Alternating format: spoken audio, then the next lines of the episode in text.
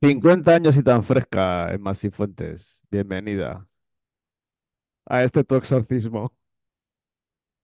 Gracias, gracias. Qué bueno que estás dispuesto a sacar todos los demonios que hay en mí. Eh, ya a tu edad, ¿no? Ah, Está un poco, está un poco complicado, ¿no? Esperemos que no te afecte tanto, pero bueno. Bueno, me voy a, me voy a poner la sotana y voy a dejar aquí el crucifijo encima de la mesa con mi agüita bendita, por lo que pueda pasar. El poder de Jesús te, ¿qué, cómo es en español? The power of Christ compels you. Eh, el, aquí es el poder de Cristo te ordena. ¿De qué? Te, te lo ordena. El poder de Cristo te lo Ah, ordena. eso. Te- el poder de Cristo te lo ordena. Ay, Jesús Así. Cristo. Jesús. Ya hablaremos de este tema, madre de Dios. ¿Qué otras cosas tiene esta, esta película? Uf, Un buen de cosas, ¿eh? un buen Pero bueno. un chorro, ¿no? Como dices tú, un chorro.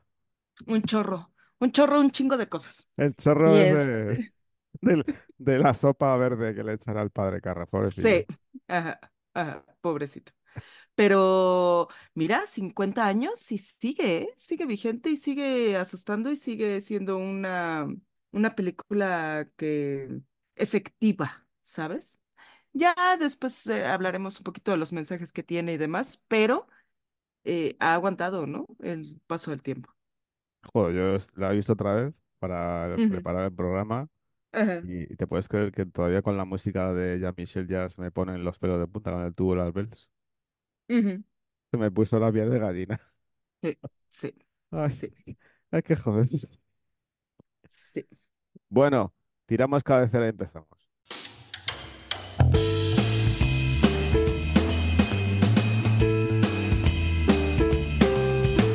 Comienza Tequila y Vermú, un podcast transoceánico con Javi Lorenzo y Emma Sifuentes.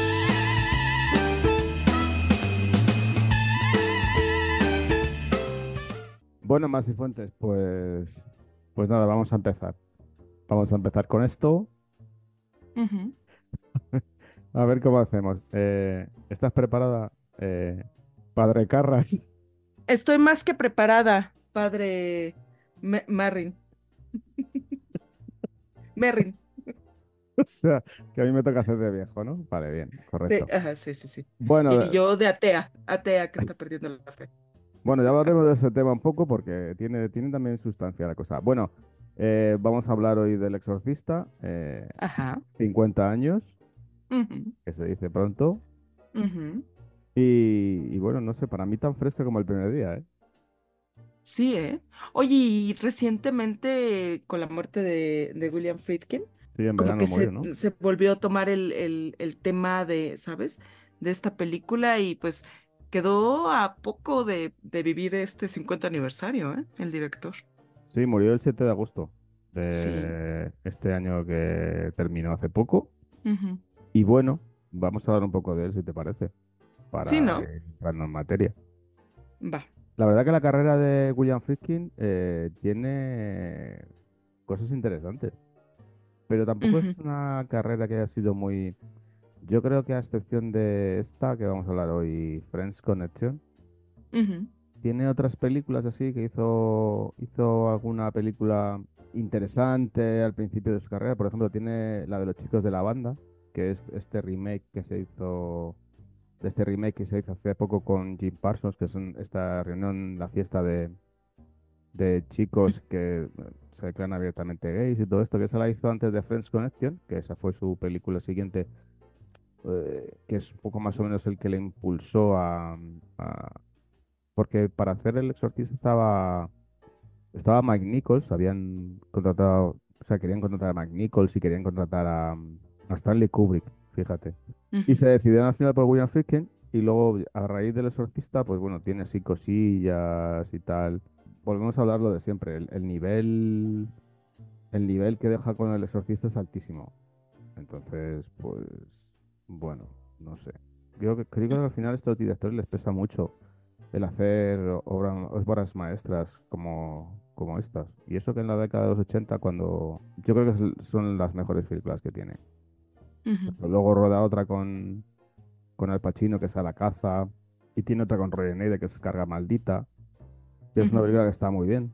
Pero luego la- el resto de cosas que tiene, pues se queda como un poco a medias, ¿sabes? Ujú, O sea, la de- a mí me gustó mucho Jade, pero no- reconozco que no es una buena película.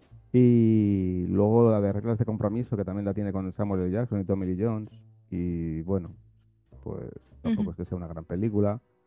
Eh, The Hunted, que también vuelve a rodar con Tommy Lee Jones. ujú, Y, y no sé, es que me- como si se quedara un poco a medias. Tengo pendiente de ver la última que hizo, que es la de... que es como otro remake del juicio del motín del, del motín del Kane, que sale con Kiefer Sutherland, que esa es la última que hizo antes de morir. ¿A poco con Kiefer Sutherland? Sí, sale Kiefer, Kiefer Sutherland y Jason Clarke. Ujú. Y eso es lo último que tiene. Entonces, pues bueno, pues no sé. Creo que, ya te digo, sus mejores tragos son los que tiene al principio. Sí, porque además eh, también es un poco complicado. Bueno, French Connection, que aquí en México se llama Contacto en Francia, yo me acuerdo que tenía este hype por verla, la vi muy adolescente, porque pues tenía esta famosa persecución, este, ¿sabes? De un coche contra un tren, ¿no? Ya sabes, entonces estaba así como que, ah, pero de ahí en fuera como que la película se me hace medio aburrida. Siempre he sentido que es así como de, güey, el peor este agente, ¿sabes? El peor detective de la vida que se nota que está siguiendo al cuate, ¿no? Entonces el tipo así como que se sale del vagón del tren y luego se vuelve a meter y el otro se sale y también se vuelve a meter y el cuate, ah, creo que me están siguiendo. Sí, es obvio. ¿Sabes? Como que siento que era así como, ah, se me hace aburrida y creo que sí, lo mejor que tiene es el exorcista. Y no sé si fue una, un, un intento por desmarcarse del, de- del género que lo llevó a hacer cosas, ¿sabes? A experimentar en varios, en varias otras cosas y nunca atinó a- no al éxito tan abrumador del exorcista. Luego también es curioso porque para... Estoy hablando de los, de los actores que hicieron el casting. Para hacer de, de Padre Carras estaba Al Pacino. Habían, habían, habían, eh, habían hecho el casting Al Pacino. Y, y al final Friedkin se decidió por, por Jason Miller porque era un actor un poco conocido, que eso era algo que quería Friedkin, que era darle mucho empaque a la película por hacer o por contratar eh, actores que no fueran muy conocidos. Max von Sydow tampoco es que tuviese una carrera por esa época eh, muy prolija. ujú, El Embasting estaba empezando. Con, con Linda Blair pasó lo mismo, porque al principio querían fichar a Jamie Lee Curtis, pero claro, es que eh, todo el mundo rechazaba el papel porque, claro, es que pues, una niña de 12 ujú, años poseída por el demonio y tal. Y el papel de Embasting se lo ofrecieron a, a Audrey Hepburn. Y Audrey Hepburn dijo que no. Y a Jane Fonda y también dijo que no. Entonces fue como todo un baile de, de grandes actores. Y yo creo que fue quien acierta muy bien al, al contratar a gente poco conocida por esa época. Hay una anécdota ahí de este, ¿cómo se llama este cuate? Este asesino en serie. ¿Cómo se llamaba? El Paul Bateson, que sale en la película. Un año antes de, de rodar la película, eh, va, creo que a ver este hospitales y esas cosas, y, y ve a un, era un, ¿cómo se llama? Como médico a- e- en algo, ¿sabes? Y lo ve realizar una como angiografía, ¿sabes?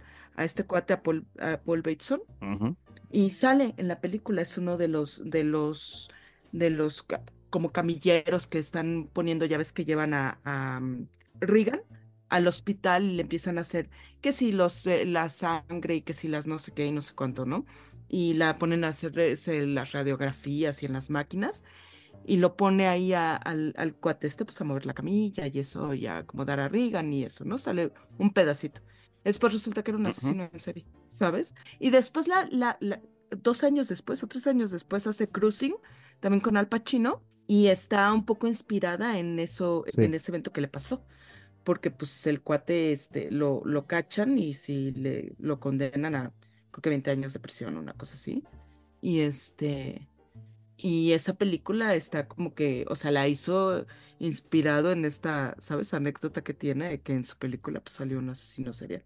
¿Tú sabes lo que pasa? Que luego estas películas tienen ese rollo ese Sí. rollo de que son películas malditas porque se, se Ajá. un set completo y, y luego resulta que el actor que hace de Burke, eh, Jack McGowan, Ujú. pues también fallece pues un, un- no sé si un mes después de, de terminar Ujú. la película. Entonces, eh, como que se impregnan de ese halo de que son películas malditas, pero vamos que a mí no me deja ser pues, pues Ujú, ujú, coincidencias o casualidades, pero vamos, que Claro. eso le viene muy bien para venderla. También habían hablado y, y vamos, le tenían contratado y todo que iba a hacer de, de padre Ujú. Carras a Stacy Kitsch. Y este Jason Miller habló con Friedkin y le dijo, no, joder, dame una prueba, Ujú. tal, no sé qué, ya verás qué bien y tal. Bueno, pues eh, quedó tan impresionado que a Stacy Kitsch le votaron de Ujú. la cinta, pagándole su sueldo, obviamente, porque nadie se va sin cobrar. Y, y contrataron a Jason Miller. Fue eh, curiosa esa anécdota. Y bueno, y así, ¿qué más podemos hablar así de- del director y de los actores? De Max von Sydow, por ejemplo, no era católico. No era católico. Entonces, joder, le, eh, Friedkin le, le dijo, oye, mira, es que me cuesta mucho, ¿sabes?, hacer eh, este tipo de, de escenas. De hecho, si ves la película, hay muchas veces que sí, es como se le fuese, se le fuese un poco el, el guion, que eso le pasó mucho. Y, y eso que, que, que Max von Sydow había hecho a Cristo, Ujú. ¿sabes? Ese hecho de Jesús. Y le dijo, y le dijo a Friedkin que dice, tú actúa como si fuese su nombre. No actúes como si fueses un dios o un cura, ¿sabes? Y, y así, y así tiró para adelante Max von Sydow, pero vamos, que no era creyente, nada, Y mira que para aceptar, porque hasta el mismo escritor, el, ¿cómo se llama? William Blatty, Peter, Peter, sí, eh, William Blatty, Peter Blatty, eh, para los cuates, eh, había dicho que él escribió el libro eh, como una forma para, o sea, sí para defender eh, la fe, ¿sabes? O sea, como algo que iba a evangelizar y a hacer esta apuesta por la existencia de Dios, ¿sabes?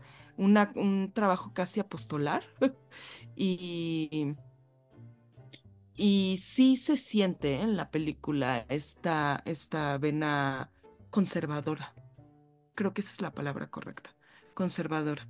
Tiene muchos este, subtemas conservadores y sí parecería que, ¿no? ¿Sabes? Que, que es un proyecto en el que todos los que están involucrados deberían de estar, o sea, pareciera que eh, estuvieran eh, dentro de la doctrina, ¿sabes? Bueno, este tío estaba inspirado en un hecho que ya sucedió con anterioridad, en el 49, que era un exorcismo también. Pero aquí es en Georgetown y creo que el exorcismo que, en el que se inspira está hecho en Wisconsin o por ahí, en algún pueblo de estos remotos. Y la diferencia es que era, una, era un niño. Era un niño el que Ujú. era el, el que se le había metido el demonio. Entonces, en- en- se inspira un poco en esa historia para escribir Ujú, ujú. El Exorcista. Ajá. Oye, nada más una, una anotación de Max von Sydow. Es como el Morgan Freeman, ¿sabes? Pero en blanco, porque es de esos actores que siempre se vieron grandes. O sea, eh, eh, Sí. güey, no hay nada en lo que yo lo vea que no diga, ay, está viejito, ¿sabes? O sea, no me acuerdo de él joven. Pues es muy gracioso porque en esta Sí, peli tenía y lo 44 envejecieron, ¿no? A solo, propósito. Y se tiran sí, cuatro horas de maquillaje para ponerle en 85. Si quieres, eh, introdúcela Ok, y ya vamos hablando un poco del tema. La sinopsis eh, eh, cortas en chinga, ¿no? En chinga joda loca.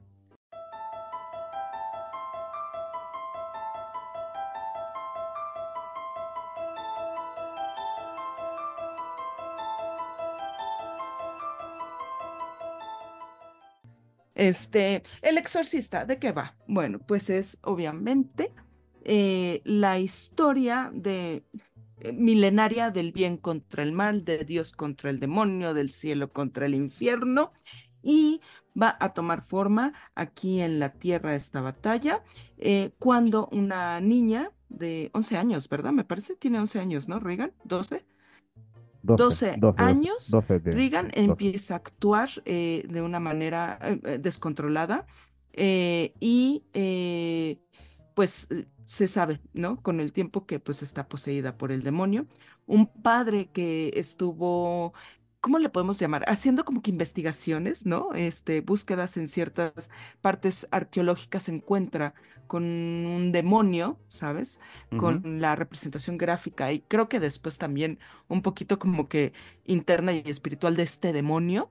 Y es el padre que va a estar encargado de ayudar a esta, a esta niña que está poseída por este mismo demonio. Pero él solo no lo va a poder hacer eh, y va a estar acompañado con un padre que está a punto de perder la fe, si no es que ya al medio como que le está perdiendo, él también está luchando contra sus propios demonios, eh, él también está enfrentando sus propias pérdidas y va a ser em, eh, un- otro sacerdote que está además, eh, y algo muy interesante, que estudió psicología, ¿eh? Además, entonces lo ve también desde una perspectiva un poco científica y estos dos padres juntos van a ir a ayudar a esta, a esta niña a deshacerse de esta posesión de- demoníaca. De hecho, el acudir al padre Carras es porque él, eh, aparte de haber estudiado Ujú. socio, ha estudiado psicología en las mejores universidades, que es eh, ya un poco como la- el último recurso que tiene esta gente porque es muy gracioso. Mm, hay cosas que me parecen eh, de la película que me, me llaman mucho la atención. O sea, cuando ya Regan ya pues le ha entrado el demonio dentro, que es el Captain Hardy este de la tabla Ouija y todo eso que se supone que se supone que eh, el demonio entra por la Ouija, ¿sabes? O sea, es- digamos que es el hilo conductor de que esta muchacha se le, se le meta el demonio en el cuerpo, porque hay una escena que dice, está muy bien, ¿sabes? Porque le dice el padre, el padre Carras, bueno, ¿quién eres? Tan, así que así como tan, como que tan coloquial y tal. Dice, no, soy el demonio y tal. Y luego habla con, con la madre, con Chris, con Chris McNeil, que es Ellen Barstein. Y le dice, no, es que me ha dicho, no me ha dicho que sea un demonio, me ha dicho que es el demonio. Y, tal. Y la madre, "Ah, no sé qué, what the fuck, ¿qué está pasando? Pero, si si te digo la verdad, sigo cuando, cuando veo esta película, eh, joder, hay un momento que yo no sé que cuándo lo paso peor. Si en, durante el exorcismo Ujú, o antes del exorcismo. O sea, cuando le ujú, están metiendo todas esas máquinas y esos ruidos, porque esas máquinas de los 70 pues nos iban clac, clac, clac, clac, clac, cloc, cloc, cloc, cloc, te metemos dentro y, y ves, y ves a Regan cómo lo está pasando de mal, porque la hacen como, joder, solo le falta hacer una sí. lobotomía y todo eso, ¿sabes? Pero además es, es también visualmente desconcertante porque le meten la agujota en el cuello, sale y sale toda la sangre, ¿sabes? Por eso te digo que hay veces que digo, joder, ¿cómo- o sea, ¿cuándo lo paso peor? ¿Cuando le están haciendo las pruebas médicas o cuando le están haciendo ya directamente el exorcismo? Y eso me chocó mucho ahora a la hora de ver la película otra vez. Em, la excavación de Irak era verdad. Era una, era una excavación que estaban haciendo en Irak y dieron permiso para que Max von Sydow se diera unos paseos por allí, que ahí es donde se encuentra la medalla de San Benito, que es un poco eso ahí como, ¿qué hace esta medalla aquí en este sitio? No, que no, como que ujú, no pertenece y tal. Y ya te digo, yo lo que te dije cuando hablamos un, un ujú, poco de esta película, a mí a mí me parece esa escena la, el inicio de la confrontación que va a tener el padre Sí, en el momento en el que está ahí, que, porque además es cuando decide, ¿no? O sea, ay, ojalá no, no, no se fuera, tengo que hacer algo, hay algo que tengo que hacer. Y se detiene el reloj, ¿sabes? Este reloj de péndulo se detiene ahí, ya sabes. ¿no? Por eso, ah, es tan, tan impresionante toda esa parte. Y además, una de las cosas que a mí me gusta de esta película es el tiempo que se toma en los, en los movimientos, ¿sabes? En el desplazamiento de los personajes. Entonces lo ves como va saliendo y entonces pasa por estos cuates que están orando y después alguien lo ve desde arriba y después pasa el caballo y lo asusta y entonces se cruza con otras personas y entonces va tal tal y es cuando se enfrenta a la estatua esta de del demonio Pazuzu. Que es muy gracioso porque cuando, antes de que el padre Merrin muera, sale esa imagen eh, en una de las escenas en las que está levantada ella en la cama y se ve la imagen de Sí. fondo. Independientemente de que ya Friedkin había metido de imágenes, imágenes de ese demonio eh, donde, donde saca humos de, de la, de la cocina o, o- o en las caras de, de, de Regan. Y ahí es donde realmente se ve lo que te comenté, que era la confrontación. Independientemente que el demonio también tiene confrontaciones con el padre Carras, porque es un hijo de puta, ¿sabes? Le va pinchando con la madre y todo Sí, eso. pero la batalla es con, con el O sea, te- padre Merrin. Sí, joder, pero vamos a hablar del final porque el final tiene miga. Eh, eso lo haremos más adelante. Me gustan mucho los claroscuros que le mete Friedkin a esta película. Si te das cuenta, la película empieza en el desierto este de Irak con ese sol eh, radiante y, y- y abrumador que te, te llena toda la pantalla. Y según va avanzando la película, ves que la, la película se va oscureciendo, oscureciendo, oscureciendo, oscureciendo. Y creo que el punto culminante de la oscuridad de esta película es cuando llega el padre Merrin en esta escena tan icónica que llega con el taxi y se para en la puerta y, y la, ese trasfondo negro que tiene con esa luz brillante que sale de la habitación y le está enfocando a él directamente. Creo que es el punto culminante ya de cuando del, de los claroscuros que tiene esta película. Em, a ver, yo aquí sí veo una, te digo, es una película fundamentalmente conservadora y creo que incluso hasta Stephen King ha dicho, todas las películas de terror son conservadoras, porque a final de cuentas, ¿qué es lo que va a derrotar a este poder supernatural demoníaco? Pues la iglesia, ¿sabes? Entonces sí hay estos sub- temas que que son un poquito, ¿sabes? Así como de dedo inquisidor, ¿no? Te habla de la- los Sí, peligros, ¿no? De esta familia sin una figura paterna, sin un hombre que esté, ¿sabes? A cargo, el peligro que puede, que puede ser para eh, la vida tradicional americana el, el no tener a este hom- hombre fuerte en, en la casa, ¿no? Como la mujer pues sola pues no va a poder, ¿no?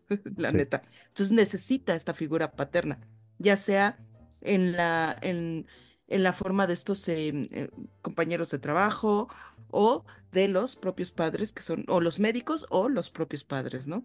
Creo que ese es uno de los mensajes muy conservadores que tiene. Y el otro pues es eso la fe como la única manera de, de ayudar, ¿sabes? Cuando la ciencia no puede, ¿no? Este, este concepto de que la ciencia, pues, y además todos los doctores, además de que eh, hacen cosas súper crueles con la niña, este, que es dolorosa y eso, y al final de cuentas, pues no va a tener la respuesta, ¿no? Que la fe en, en, en la institución sí tiene, ¿sabes? Claro, porque llega un momento en que ya, eh, después de haber utilizado todos los mm, medios posibles eh, dentro de la ciencia, que es algo que me choca muchísimo, porque cuando eso, eso además lo dice uno de los médicos, cuando, cuando eh, Chris dice 88 médicos y ustedes no saben lo que tiene y tal, no sé qué, y ya le dice uno de los médicos, ¿ha probado usted hacerle Sí, lo irónico es de que son los mismos doctores los que, los que le proponen eh, el exorcismo, o sea, la fe. O sea, la ciencia es tan inepta en esta, o sea, en esta, en esta, en esta subtrama, que la misma ciencia va a decir, güey, no te puedo yo contestar, ve, ve al dogma, ¿sabes? Pero yo creo que eso se demuestra muy bien, ah, que eso es una de las partes que me chirría mucho de la película. Porque cuando Chris está hablando con el médico, y creo que esta es la segunda vez que aparece ya, que aparece eh, Regan ya poseída y tal, dice, le dice, le dice, no, es que eh, yo me he subido a la cama y he visto cómo ujú, esa cama se tambalea y eso no puede ser un problema de mental de mi hija, ujú, un problema de nervios de mi hija. Entonces ahí como que ese, esa parte me chirría un poco porque él sigue empeñado en decirle no, porque es un problema del lóbulo parental, no sé qué, no sé cuánto. Pero es que eh, Chris se sube a la cama y la cama se tambalea con ella. Eso ya no es un problema médico, ¿sabes? Sí. Y eso es, eso es una parte que me choca mucho de la película. Que ella no es capaz de decirles, es que esto no creo que sea un problema médico. Porque yo lo he notado y yo lo he sufrido, y encima siendo la madre y como madre, decir, pues es que ujú, por aquí no van los tiros. Pero bueno, yo comprendo que para que la película siga, pues eso tiene que, ujú. tiene que funcionar así. Sí, y es que es lo que te digo, em, O sea, el hecho de que los doctores sean los que le recomiendan el exorcismo, yo lo veo, sí entiendo dentro de la misma historia que a lo mejor tiene que ser así porque incluso hasta le tienen que preguntar, ¿es usted creyente? No. ¿Y su hija? ¿Sabes? ¿Cree en Dios? No. ¿Y su hija? ¿Sabes? Entonces, ah, mm, sí tiene que, tiene que haber esa cierta resistencia, pero yo hubiera preferido que no fueran los doctores los que le recomiendan el exorcismo, ¿sabes? Porque te digo, el subtema y el mensaje, eh, la, la- el mensaje, la, la semiótica ahí que te está mandando es la ciencia se reconoce inepta, ¿sabes? Y además es que mm, para llegar al padre Carras se da una, serie de circunstancias porque ella conoce al padre Dyer en la fiesta, que es cuando Regan baja y se mea en la alfombra, y está el padre Dyer ahí, que luego resulta que el padre Dyer es un cura de verdad, que está haciendo como un alivio cómico de, de- de musical, porque si yo estuviera en el cielo y tal, me gustaría que estuviera así y tal, no sé qué. Y, y ella conoce a, a Damien Carras porque es eh, este padre de ayer trabaja en, el la misma eh, iglesia mm, o, casa eclesiástica que el padre que el padre Carras. Y encima el padre Carras eh, ha estudiado psicología y se lo recomienda. Y luego resulta que es que el padre Carras pues está perdiendo la fe, que se lo va contando muy alegre a todo el mundo, ¿sabes? Y, y luego encima tiene el, el paradigma de la madre, porque si él no hubiera estudiado y hubiese estado cuidando a la madre, pues a lo mejor la madre no hubiera fallecido como ha fallecido. Digamos que es, es un- una historia dentro de otra historia y dentro de otra historia. Y a veces que me parece un poco rocambolesco es que se dé esa circunstancia. No me saca de la película, porque no me saca de la película, pero sí que me parece un poco mm. Rizado de rizo. Lo que pasa es de que el, o sea, la película, en realidad, y creo que Friedrich fue el que, el que dijo que él no consideraba El Exorcista una película de terror, ¿sabes? De hecho, muchos dicen que es una película navideña, porque como se estrenó el 26 de diciembre de 1973, la consideran la mejor película navideña de la historia. Sí, pero es eso, es que tiene mucho de religiosa. O sea, la premisa del, del el tema principal de la película es eso, el recuperar la fe.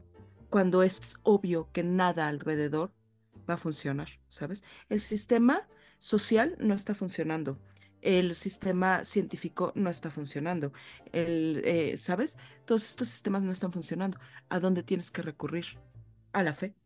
Sí, a la fe. Entonces, ese, ese es el, el centro de la, de la historia. Por eso te necesitas tener una familia rota, una niña que está entrando a la pubertad, ¿no? Entonces, pues ya va a empezar a ser una mujer que eh, dice groserías, que es- está sexualizándose, no sexualizándose, pero que ya está, eso, entrando a la pubertad, que ya está adoleciendo, ¿sabes?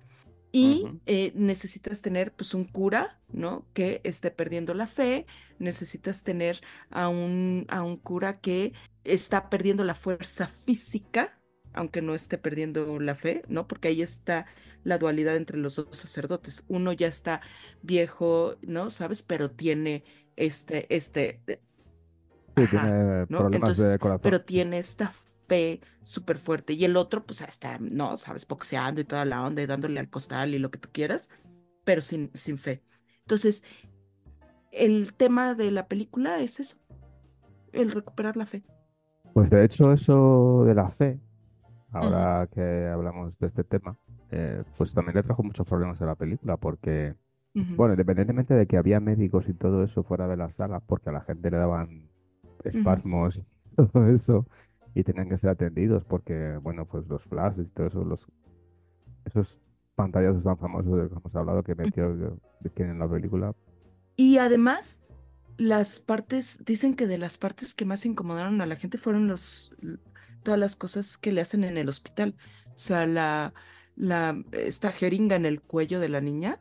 O sea, que gente decía, güey, esto es too much, ¿sabes?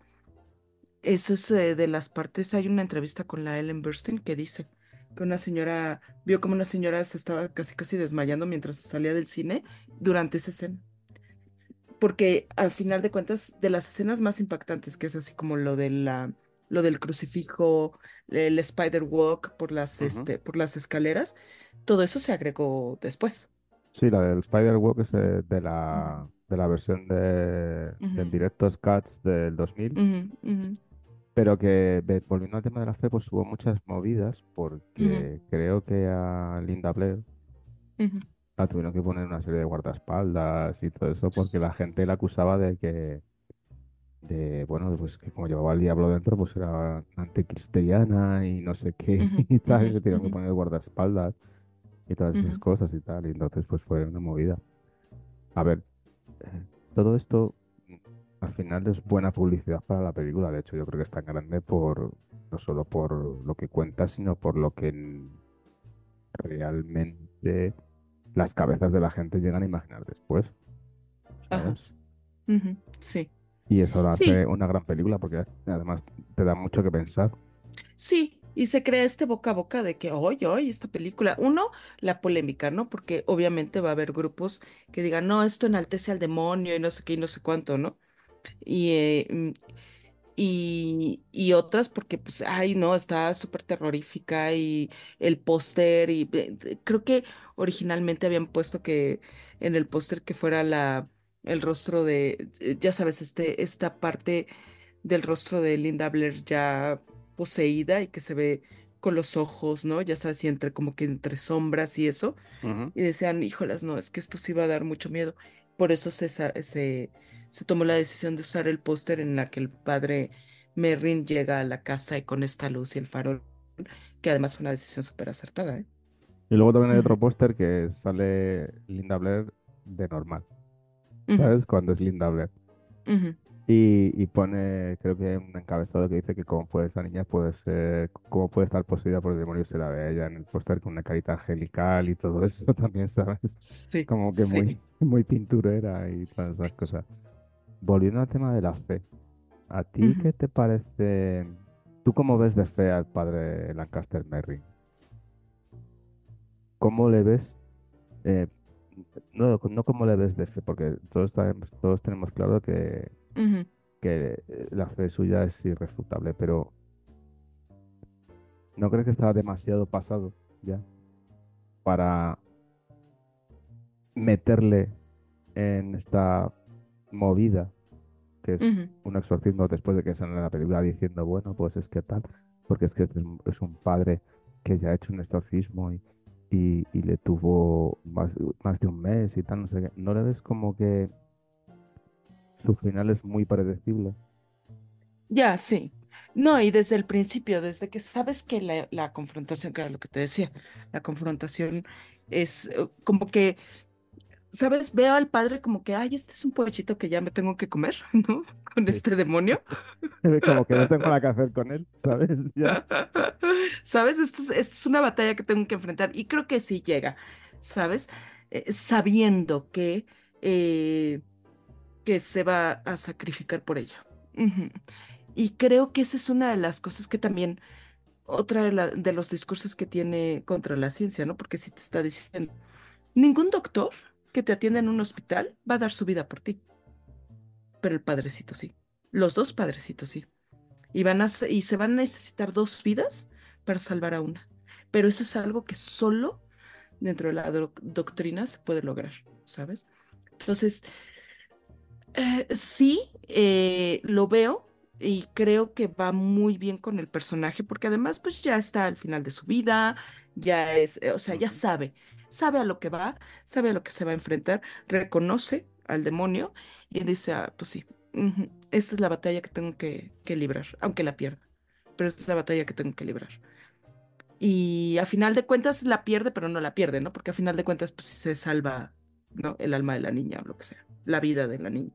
A ver, a mí me gusta mucho lo que hace Friedkin con el personaje de Merrin, que es sacarle, porque yo te digo que la introducción la hace él, pero luego como que le saca de la película, además le saca casi una hora de la película.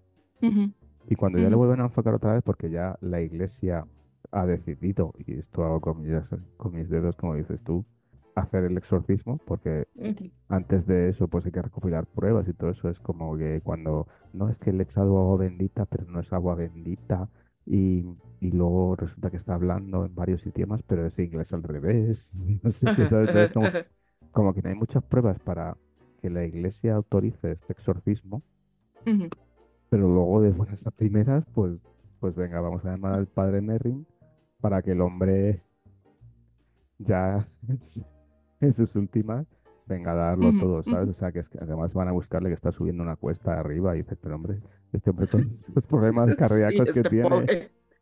esos problemas cardíacos que tiene, le ponen subiendo una cuesta y llega así. Está como, yo lo veo como muy, como que muy resignado a su suerte, ¿sabes? Y que luego al final de la película, eh, que se supone que es el que la inicia, aunque la termine el padre Carras, pues la palme como la palma, además que él está, está, sal, eh, sal de ese cuerpo, sal de ese cuerpo, y después de cortar el plano, enfocan al padre Carras, y cuando vuelve el padre Carras al plano, resulta que este tío ya está, está muerto ya directamente, me choca bastante. ¿Por Porque es como, es como que, uff, no sé, tenía claro que él iba a morir, pero no me lo esperaba de esta manera. Para que luego el padre Carras pues terminara ya, terminara el trabajo, como así, como así decirlo, ¿sabes? Lo que pasa es de que es el catalizador, o sea, la, ¿cómo le vas a, cómo vas a ganarle a este, a este demonio? Tú solito, ¿sabes? Con tu fe. Eh, a lo mejor él lo que ve, eh, que es lo que yo, lo que yo interpreto, ve que es el catalizador para renovar la fe del padre Carras, ¿sabes? Entonces, eh, si dices, güey, es que este cuate está como que medio dudándolo y no le sabe y no le tiene experiencia y lo que tú quieras o eso, ¿no? Eh, por eso tiene, que creo que es fundamental esta escena en la que están en las escaleras y que le dice, ¿no? O sea, ¿por qué el diablo hace esto? Pues para, para ponernos a prueba, ¿no? Y creo que el hecho de él sacrificarse, no tanto, o sea, sí es para ganarle al, al demonio, para tener este enfrentamiento con el demonio, y sabe que necesita ser el catalizador para, este, para renovar la fe del padre Carras. Chris, doctors. Mother, please! Please, Mother, make it stop! It's burning! It's burning! Do something, doctor, please help her. Please, Mother! We'll make it stop! He's trying to kill me! Mother! Mother! Make it All right, well, let's see what to oh Keep away! This hour's mine. Fuck me! Fuck me! Fuck me! Es que esto yo lo quiero hablar al final. Ya sé que estoy dejando mucha tensión hoy en el episodio, estoy dejando mucha tal, pero yo que esto lo quiero hablar al final. Eh, quiero comentarte lo del hijo de Jacob, lo del detective Kinderman. ¿Qué te parece? O sea, cuando le dice, cuando vaya a preguntarle por qué se ha muerto el, el director de la película y ha saltado, le han tirado por la ventana y ha, y ha aparecido con el cuello del revés. Y no se te hace súper poderosa esa escena. Fíjate que hay una, no sé si has, si has visto la, la teoría de, de que la representación que están haciendo de la posesión de, de Regan es porque sufre abuso sexual, porque alguien ha estado abusando sexualmente de ella. Y se da a entender que es este director, ¿sabes? Porque ¿por qué estaba este cuate en su recámara, ¿sabes? Solo con ella, ¿no? Entonces, eh, la escena sí es un, es un detonante para esta conspiración, para decir, güey, es que es po- por, eso es tan sexual el demonio, por eso es tan, tan de sufrir agresión, por eso tiembla la cama y por eso se convulsiona de la manera en la que se convulsiona. Es una representación de esta agresión sexual que está sufriendo. Y es una de las cosas que dentro del guion nunca se exploran, ¿sabes? O sea, nadie, ningún, ningún médico o sea, todo el mundo, ay, no, pues que la esquizofrenia, que el lóbulo frontal, que la no sé qué, y nadie pregunta así de, ¿a alguien le ha preguntado a la niña si alguien la ha tocado indebidamente? ¿Sabes? Porque hay una parte en la que eh, ella, la, eh, eh, Chris está abajo y escucha eh, como Regan grita y se oye una voz de este de hombre y hay, Ujú. hay como que gente que está como que analiza mucho esa escena y dice, es que es la, la voz de este cuate, ¿sabes? Del director, que le dice, do it, bitch, do it, ¿sabes? Es que ese, el, el tal, el tal Burke, sí, Ajá, el tal Burke este tiene antes una movida, porque es, es, un personaje súper deplorable, ¿no? sí, Porque cuando está, sí, la, cuando está en la fiesta y se emborracha, empieza a tener una movida con el criado, porque él empieza a decir que es un nazi, sé qué. ujú. Digamos que, digamos que ah, ah, no hay nadie Sí, al es volante. nefastito, No es al- nefastito. no hay nadie al volante de ese tío. Ajá, sí, sí, sí. Entonces, entre, entre la escena esa que es sexual que tú dices, que, que mira, visto desde ahora no lo había mirado por ahí, y, y que, que al final es el, el demonio el que decide tirarlo por la ventana y bajarlo por la escalera y Ujú. dejarle la cabeza al Ujú. revés, que es donde encuentra el, el, el detective Kinderman, que es Lee J. Cobb, que está maravilloso, que tiene para mí una de las mejores escenas, que es la que te decía con, cuando está con Chris, que está en la casa y le y, y- sabemos todos que le está diciendo sin decir, ¿sabes? O sea, se pregunta, bueno, su hija ha visto tal, no sé qué, como ese señor y tal. ¿Usted cree que su hija la ha podido tirar por la ventana y tal? No sé qué. Claro, tú dices, pero con una niña de 12 años para poder tirar a un hombre por la ventana y tal. Y le, y le pide, o sea, se ve esa tensión de Chris en la que lo está pasando muy mal porque la niña está como está, pero está aguantando el tipo y le dice, no, porque claro, porque, porque, porque si su hija a ver si puede hablar conmigo cuando esté mejor y tal, no sé qué, ¿quiere usted más café, tal, no sé qué? Eh, y tú piensas que va a decir, no, no, pues me voy y tal, no sé qué, y le dice, sí, sí, quiero más café y tal, y, sigue, y se alarga esa tensión, y ya viene como ese alivio para destensionar toda esa escena en la que le pide el autógrafo y, Ujú. y cuando ya se despiden y sale por la puerta, cierra la puerta, empieza a oír el grito y sube corriendo a las escaleras para porque empieza a chillar, Ujú. que además ese chillido son chillidos de cerdo, que es muy gracioso, ¿sabes? Ujú. Y ya la ve que está dando vueltas la, la habitación y todo eso, o sea, Ujú, escena me parece súper poderosa porque ves a, ves a Ellen Barstein cómo está conteniendo toda esa frustración que tiene. Ujú. La impotencia. Y es maravilloso cuando cierra y la suelta todo y sube otra vez para arriba y ve cómo está la habitación patas arriba y tal.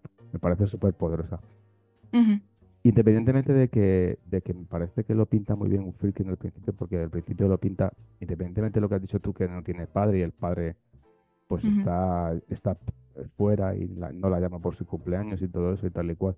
Y es esa sensación de vulnerabilidad que tú dices, es la relación que tiene Regan con, con Chris, con su madre. Entonces, al principio lo muestra muy bien porque es una relación como idílica, como son muy felices y, y todo es muy, va muy bien y quiere un caballo y todo Sí. ese rollo, ¿sabes? Eh, para llegar a la situación en la que llegan, que es cuando la, la empieza a lámeme, lick me, lick me, ¿sabes? Y le mete la, la cabeza entre las piernas y la da de que- hostias directamente. Es que también esa es otra de las escenas de, o sea, cuando ella sube y empieza y que ve cómo se está lastimando con el crucifijo y que le pone la cabeza ahí, o sea, es una agresión sexual, ¿sabes? O sea, ahí Regan, o bueno, poseída por el demonio, está agrediendo sexualmente a su madre, ¿sabes? Entonces, sí es, am, sí es, ah, es desconcertarte y además es una, la escena con el, con el detective, además de que es súper inteligente porque ya ves que le pide el autógrafo, no sé si es para la hija o para la hermana, Para la hija. Pero para la hija, ¿no? Y después resulta que es para él. Sí. En realidad, ¿sabes? Sabes que lo está haciendo para crear este rapport, ¿no? Entre, entre ellos dos, que es, que pueda desescalar la tensión que hay. Y creo que sí lo busca para, para poder como que ganar esta apertura con, con ella. Entonces sí es una, es una escena muy bien escrita, pero al final, te digo, es desescala, pero después, o sea, escala inmediatamente, ¿sabes? Por lo que ocurre después.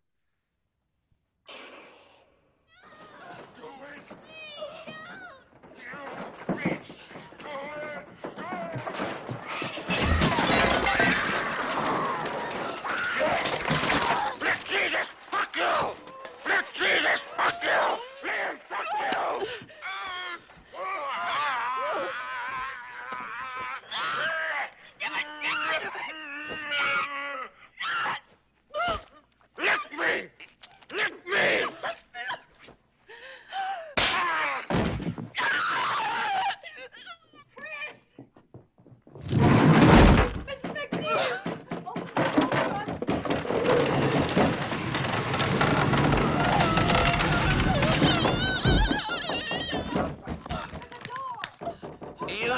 what she did? Your canting daughter?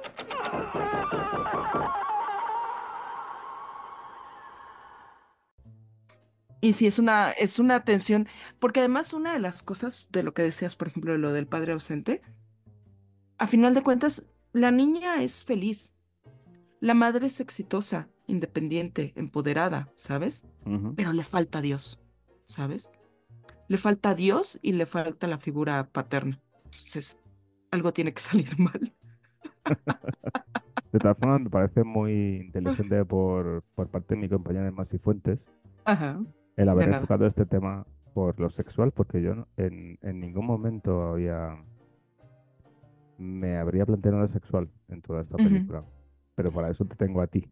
Y es que este cuate, y fíjate que no está tan, tan, tan, ¿sabes? O sea, tan, tan alocada la teoría. Sí, hay gente que te digo que estudia esta escena en la que, en la que ella grita y sube, sube Chris, ¿no? Que se escucha la voz y dicen que sí es la voz del, del actor, ¿sabes? Del personaje este cabrón, o sea, se- o sea, sí es, es la voz de él. Entonces, ¿qué le está diciendo? Do it, bitch, hazlo, perra, ¿sabes? Entonces, no es la voz del demonio, o sea, que es lo más, ¿sabes? Entonces, cuando escuchas eso, dices, güey, no mames, sí es, a, a lo mejor sí están representando esto. ¿Cuál es ahí la, la, mm, eh, el punto en contra de esta teoría? Es que no hay nadie eh, que por fuera eh, haya, ¿sabes? Hablado de esto, ¿sabes? Ni el director, ni el escritor, ni na- nadie ha dicho, sí, o sea, lo que queríamos este, proyectar es las consecuencias de, ¿sabes? Del abuso sexual eh, a, a esta niña, ¿no? Entonces, eh, no lo sé. Pero sí, el tipo es desagradable, cañón, porque además se ve que él quiere con, con Chris, ¿no? Y Chris está así como de, ay, sí, no, no, somos amigos. Sí, es verdad. Somos amigos. Y me cae bien porque somos amigos. Y el otro la abraza súper incómodamente, este, ¿sabes? Como que siempre está ahí encima, es nefasto, trata a la gente de la cola. O sea, además es feo. Que eso es de feo. todo. sí, porque dijeras, ay, bueno, pues es el, también el, ¿sabes? El, la estrella de Hollywood o lo que tú quieras. Pero se ve que es un, es un, se ve que es un Harvey Weinstein, ¿sabes? Feo así, que quiere controlar a la gente, este, con, con, pues, con su posición, ¿no? En la industria para poder conseguir, este, ¿sabes? Favores sexuales. Oye, qué maravilloso lo de la voz, ¿eh? Lo de utilizar a esta actriz, a Mercedes McCambridge, Ay, ¿qué tal eso, eh? para lo de la voz, porque eh, en principio Ajá. Friedkin quería rodar con una voz de hombre y no le funcionó. Ajá. Y quería Ajá. rodar con una voz de mujer y tampoco le funcionó. Entonces encontraron a, a esta actriz que lo bueno que tenía era que, te- que tenía una voz neutra. Entonces al tener una voz neutra, pues encajaba muy bien el personaje de, de, de- bueno, el personaje, sino en, en la voz del demonio. Lo que pasa es que se tenía que poner fina filipina. Sí, Creo sí, que sí, que comer huevos y beber mucho whisky. Y creo que las escenas rodaba con el cigarro en la boca y todo eso con el humo para que le saliese esa voz así de, de demonio y tal, no sé Y, la verdad es que es una lograda de la hostia, ¿eh? Sí, sí, sí, que dices, oye, ese, ese, ese demonio sí le fumaba, ¿eh? Sí le daba el piti. Y una cosa que este, leí una curiosidad que la verdad no he comprobado, no he hecho ahí el fact-checking, eh, pero que no le dieron el crédito, ¿sabes? De la voz Sí. cuando se estrenó la película. Y una vez que se estrenó y ya fue todo, ¿sabes? El exitazo, este, la chava demanda a Warner, ¿no? Es, Sí, es Warner, es Warner. y este, demanda a Warner para que le pongan el crédito. Después Friedkin dice, no, pero pues ella me había dicho que no quería el crédito, pues para que no, ¿sabes? No se rompiera la ilusión de que era la voz de, de Regan, ¿no? Poseída. En la otra no, pito, güey. O sea, yo sí quiero mi crédito. En, la- en el director Cut ya, ya la tiene, ya está acreditada como la voz. Igual que la, Ajá, do- sí. igual que la dobladora de Regan, la que dobla a Regan, que es la que, la de las caras, la que Ujú. salen las caras estas del demonio y tal y todo eso maquillada, esa es la doble de Regan. Y tampoco parece que estaba muy tal. Porque en principio iba a ser, iba a ser ella, Regan, pero al final no. Al final se quedó como la dobladora de Regan y tampoco estaba, tampoco salían los créditos y tal. Ay, Como muy tal. Ajá, ajá, Entonces, pues, pues bueno, pues, pues al final lo consiguen, ¿sabes? ajá. Sí, sí, sí. Sí, mola sí, sí. mucho porque hay que darle valor al curro de cada uno, ¿sabes? Claro, no nada más pagarle, sino dar el crédito. A mí me gustaría saber, ¿tú te acuerdas cómo reaccionaste la primera vez que viste la película? ¿Cuándo fue la primera vez que viste la película? Pues yo esta película, la primera vez que la vi, la vi en casa, acojonado, ¿Solito o de qué? miedo. Sí, sí, Ajá, ajá. sí. O sea, mm, además fue una etapa de mi vida en que estaba buscando la película de terror y no la encontraba. Y casualidad de la vida llegó El Exorcista porque previamente me había leído el libro. Y el libro me dejó, la verdad que con el culo torcido. O sea, lo pasé mal leyendo el libro, sobre todo porque creo que cuando tú lees un libro antes de ver una película, pues tú dejas volar más tu imaginación. O, o es como si fueses tú el que dirigiera esa película y, y, y, y según lo que vas leyendo en el libro te vas haciendo tu montaje en tu propia cabeza de cómo, no de cómo querrías que fuera, sino de cómo creerías que fuera. Y eso me impactó mucho, entonces fue cuando ya decidí ver El Exorcista, pues yo tendría, no sé, 17, 18 años. Y, y la verdad que me voló la cabeza. Y yo te digo, siempre lo he hablado contigo, que es mi película referente del cine de terror. Y he visto muchas películas de cine de terror, pero para mí como El Exorcista no hay ninguna. Y así es un poco más o menos como la, como la encontré. Además, ese libro me llegó también por una colección de círculo de lectores que llaman a tu puerta, ¿sabes? Y te dicen, Ay, qué maravilla. mire, oiga, mire, tenemos esta semana, tenemos esto. Y dijo, oye, pues me voy a quedar con este y tal. No sé qué. Ajá, Y así fue como llegó a mi vida, ¿sabes? O sea, fue todo como muy, también como muy rocambolesco, ¿sabes? Como la película. Entonces, pues, pues para mí es la película de terror por excelencia y yo creo que siempre lo será. No va a haber otra cosa. Mucho tienen que cambiar las cosas en el cine actual para que me llegue a mí una película como esta, de estas características y que me impacte tanto como me impactó El Exorcista. ujú, ujú. ¿Y tú qué? ¿Cómo fue lo tuyo? Yo hasta eso no me asusté mucho porque la vi con mi mamá y mi mamá eh, no era muy buena para ver películas de terror porque se botaba de la risa, la verdad. Entonces sí era así como de, ay, no mames. ¿no? Entonces la veía y dice, ¿qué le pican? Si eso no es médico, es obvio que tiene al demonio. Ay, la niña mensa está jugando con la ouija. Ay, ay, te conté una vez. Y entonces le ponía pausa y te conté una vez que jugué con la ouija y me pasó esto y esto y esto y esto, ¿no? Ya sabes. Entonces, mi mamá era mucho de comentar las películas. Entonces la veíamos y era así como de, ay, la niña, ay, qué mensa. Ay, la otra, ay, el padre, ay, no, ay, que el padre no, ay, no, ya, o sea, siempre quejándose. Entonces, cuando yo la vi me divertí mucho. Yo hubo una temporada en que utilicé la táctica de tu madre también. O sea, sobre todo con la profecía la, la utilicé mucho. O sea, intentaba reírme. Intentaba hacer humor de las películas de terror. O sea, me pasó con La Sí. Profecía, por ejemplo. Luego me pasó también mucho con, con Pesadilla en Elm Street. Una vez vista la primera vez, pues yo la segunda intenté hacer ese... Eso que hizo tu madre, ese utilizar el humor Sí, sí, para sí. poder, para no, directamente para no giñarme de miedo, ¿sabes? Sí, Y la verdad sí, es que es sí. una buena táctica, me, me funcionó. Porque me lo pasé muy bien también. Sí, sí, sí. Sí, no, no, y además era, por ejemplo, ya, que ya ves que llegan los, los padres, porque una, te digo, o sea, es esta niña que está entrando a la, a la pubertad, pues cómo le, le, cómo le castigas esta pérdida de la inocencia si no es con dos hombres, ¿no? Que llegan a cacheteársela. Entonces, cuando pasaba algo y que no, que le escupe la, el vómito verde, ¿no? Mi mamá, no, sí, cacheteátela, cacheteátela, no, a mí eso me hace la niña y no, hombre, le pongo unos cinturonazos. Entonces, nunca le tuve miedo a la película, nunca. Yo sí, yo sí que la he pasado. Yo sí que lo, pero bueno, ya no sé cuántas veces la habré visto ya, pues no sé si la habré visto 10, 12, 14 veces por lo menos. Y sí que ya llegó un momento que también utilizo el humor para, para verla, pero sí que lo pasé mal. Hay una película con la que yo ya me partía la caja cuando utilizaba este tipo de humor, que era eh, The Village of the Damned, del pueblo de los malditos. Te lo juro, o sea, es que era... Yo creo que es la película de comedia mejor que he visto en mi vida. Y fue gracias a esa técnica. ¿Verdad? Sí, se ayuda, se ayuda bastante. Ayuda Ya después, fíjate que una de las cosas, o sea, porque ella era mucho así, te digo que, y creo que en un, en algún episodio por ahí conté esta anécdota de que mi madre vio la profecía cuando estaba embarazada y sí le, sí le dio mucho miedo. Entonces yo creo que por eso de ahí empezó a tener este como que esta, esta, trató de darle esta vuelta de tuerca a las películas de, de miedo, ¿no? De terror. Y la última vez que yo la vi verdaderamente asustada con una película de terror fue El Conjuro. Sobre todo esa escena del sótano, ¿sabes? Ujú. Ahí esa película la agarró desprevenida porque veníamos de ese terror de pantallazo que la, la hacía botarse la risa.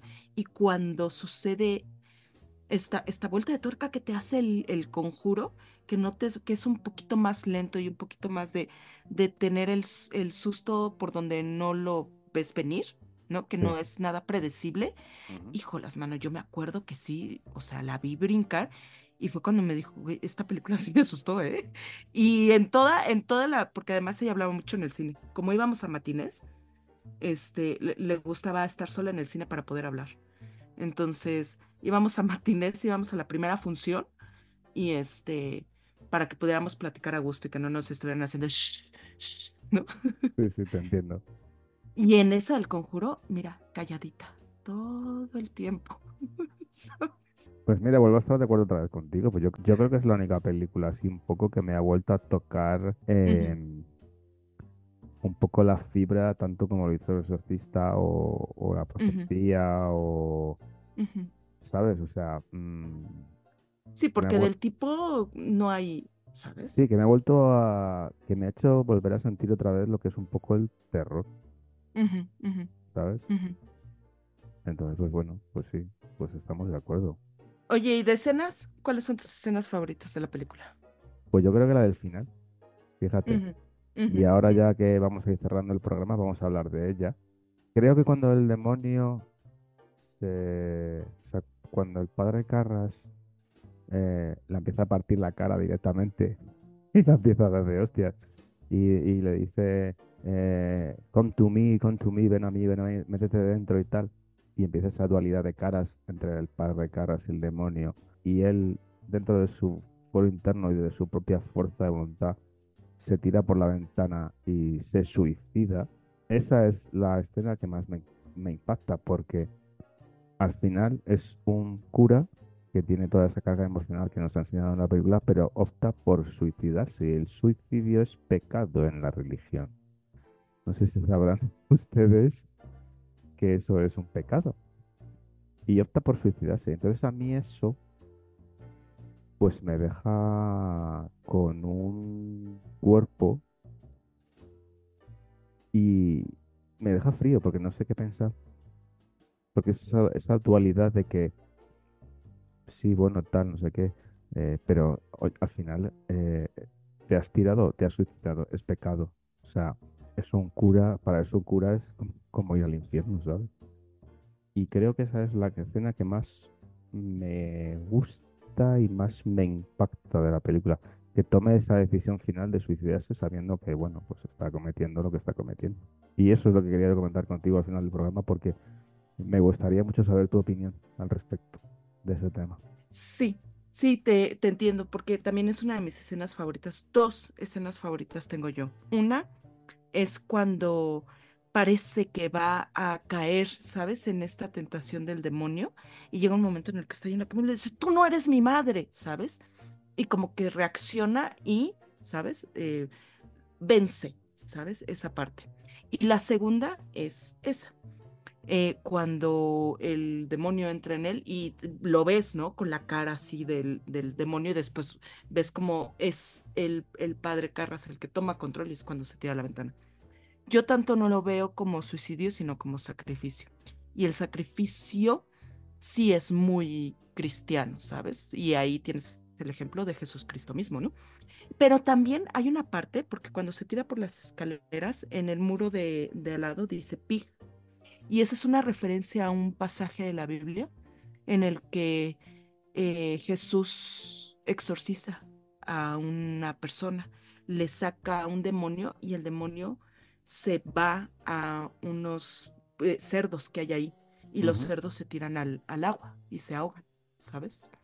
Entonces, es tanto así, yo creo que lo hace también mucho porque dice, esto sí es, ¿sabes? Bíblico, porque también creo que se pensó en esta idea de decir, güey, o sea, se va a suicidar un padrecito, se va a suicidar.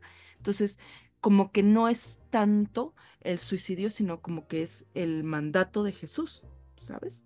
El que le está diciendo, o sea, sal de ese cuerpo, métete este y, y- y muere de esta manera, ¿sabes? Y es el sacrificio, más que el suicidio es el sacrificio, por mandato de nuestro Señor Jesucristo.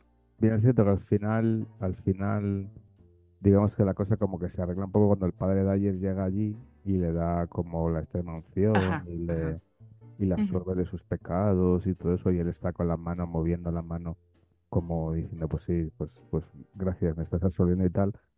Pero si te digo la verdad, cuando la vi la primera vez esa escena me impactó profundamente.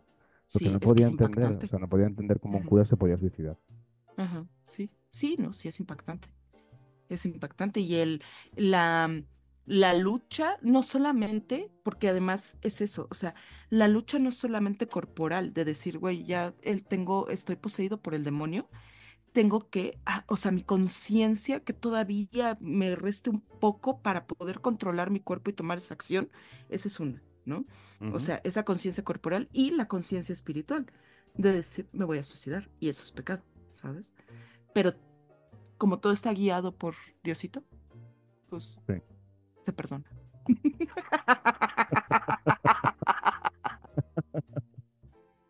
Ay, qué maravilla, Masi Fuentes.